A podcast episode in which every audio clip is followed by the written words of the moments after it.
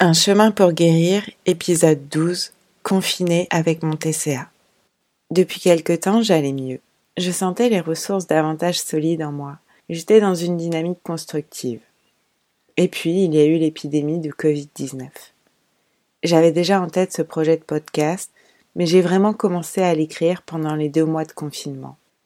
Comme pour les autres, l'épidémie et ses conséquences m'ont plongé dans une forme de sidération. Tout s'est déclenché de manière soudaine. Cet événement mondial, qui n'est pas terminé au moment où j'écris, a mis à mal les fragilités déjà existantes de notre société. Notre système de santé et ceux qui le portent, trop longtemps sous-valorisés, les inégalités économiques et sociales, les violences interfamiliales. Il a accentué la fragilité des personnes vulnérables et leurs problèmes de santé, d'addiction, de couple, de sommeil et d'alimentation. Une fois confinés et coupés de nos habitudes et repères, ces difficultés nous ont éclaté au visage, et les stratégies d'évitement sont devenues plus compliquées à mettre en place. Bien entendu, la manière dont chacune et chacun a vécu son confinement était corrélée à son environnement et à des paramètres extérieurs. En télétravail ou en chômage partiel, en appartement ou avec un jardin, seul, en couple, avec des enfants, malade ou en bonne santé, chaque confinement a été unique et chaque personne a dû mobiliser ses propres ressources pour s'adapter à cette autre vie, remplie d'incertitudes et de contraintes nouvelles. Chez certains, les ressources se sont avérées solides, chez d'autres plus bancales. Cette période nous a aussi fait prendre conscience des priorités et de ce qui avait du sens individuellement et collectivement pour notre société. On a vu naître des élans de solidarité, et des forces se sont révélées pour faire face à la situation. On ne mesure pas encore quel en sera l'impact à long terme. Il faudrait prendre le temps d'y réfléchir pour repenser certaines choses et avancer mieux, différemment. De mon côté, je m'interroge sur l'impact de tout ça pour moi. Et pour cela, je partage une première analyse de mon vécu confiné. Je précise que j'ai écrit cet épisode alors que nous étions encore en période de confinement.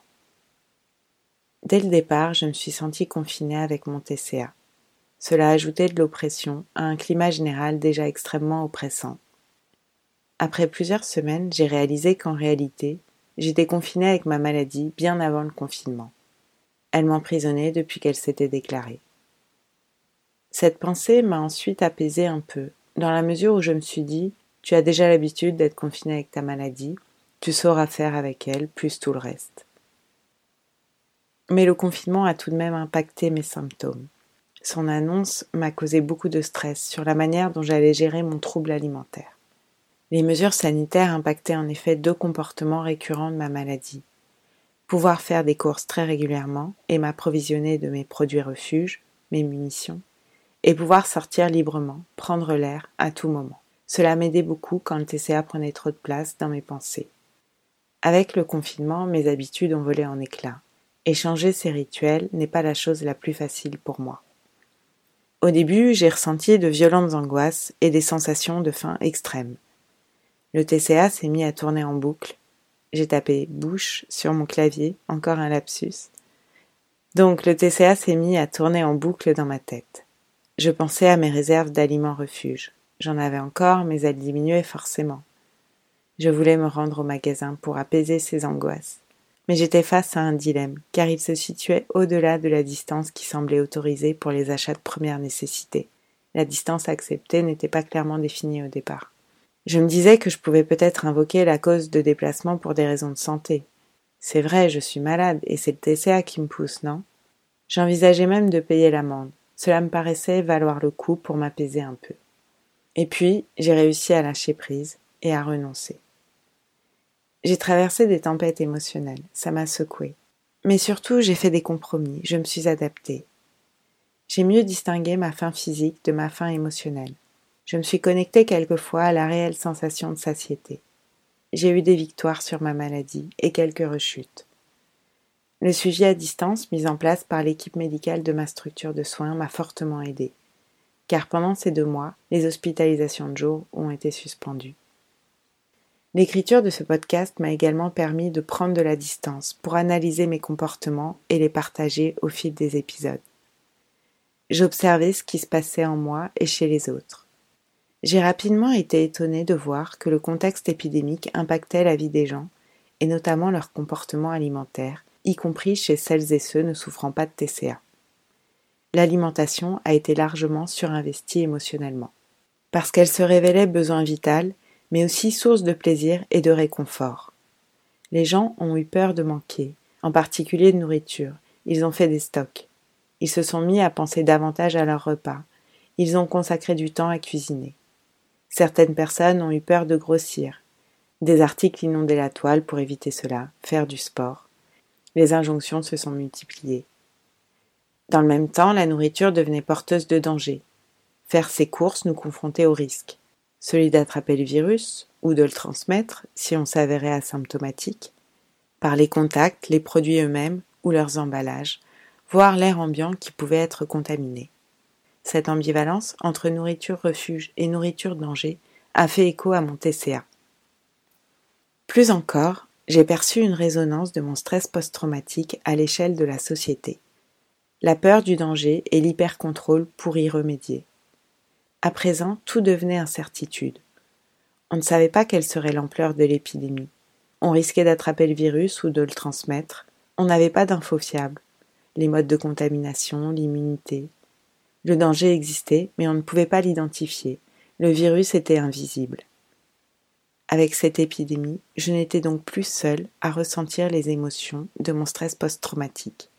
La peur constante, le danger omniprésent. Beaucoup de gens se sont mis à avoir peur. Ce n'était pas la même peur, mais c'était de la peur quand même. J'éprouvais régulièrement un grand vertige tant j'observais des similitudes entre les autres et moi désormais. Leurs réactions, leurs émotions ressemblaient à certains symptômes de mon TCA et de mon stress post-traumatique. C'était comme s'il y avait eu un gigantesque copier-coller de ma vie intérieure sur l'ensemble de la planète. Je constatais que face à des émotions difficiles, voire insupportables, la peur, l'ennui, la solitude, les mêmes mécanismes se mettaient en place chez d'autres personnes non malades. Cela illustrait parfaitement ce que j'ai compris du fonctionnement de notre cerveau programmés pour assurer notre survie. En cas de danger et face à des émotions trop pénibles à supporter, ils cherchent des solutions.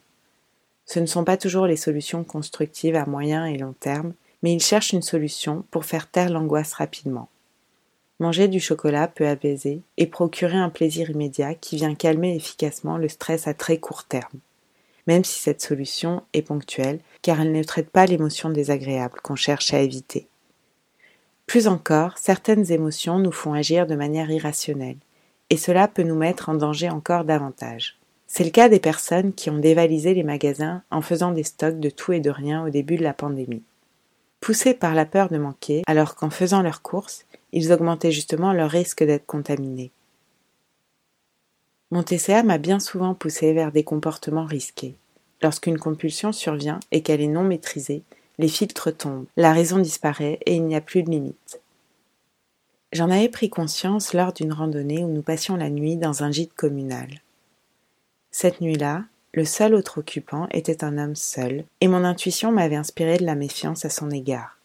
La nuit, j'ai ressenti d'horribles angoisses qui m'ont poussé à faire une grosse compulsion alimentaire. J'étais tellement mal ensuite que j'ai dû sortir dehors en pleine nuit, prendre l'air, je tournais en rond alors que ma raison m'aurait plutôt conseillé de rester dans ma chambre. C'est là que j'étais le plus protégé.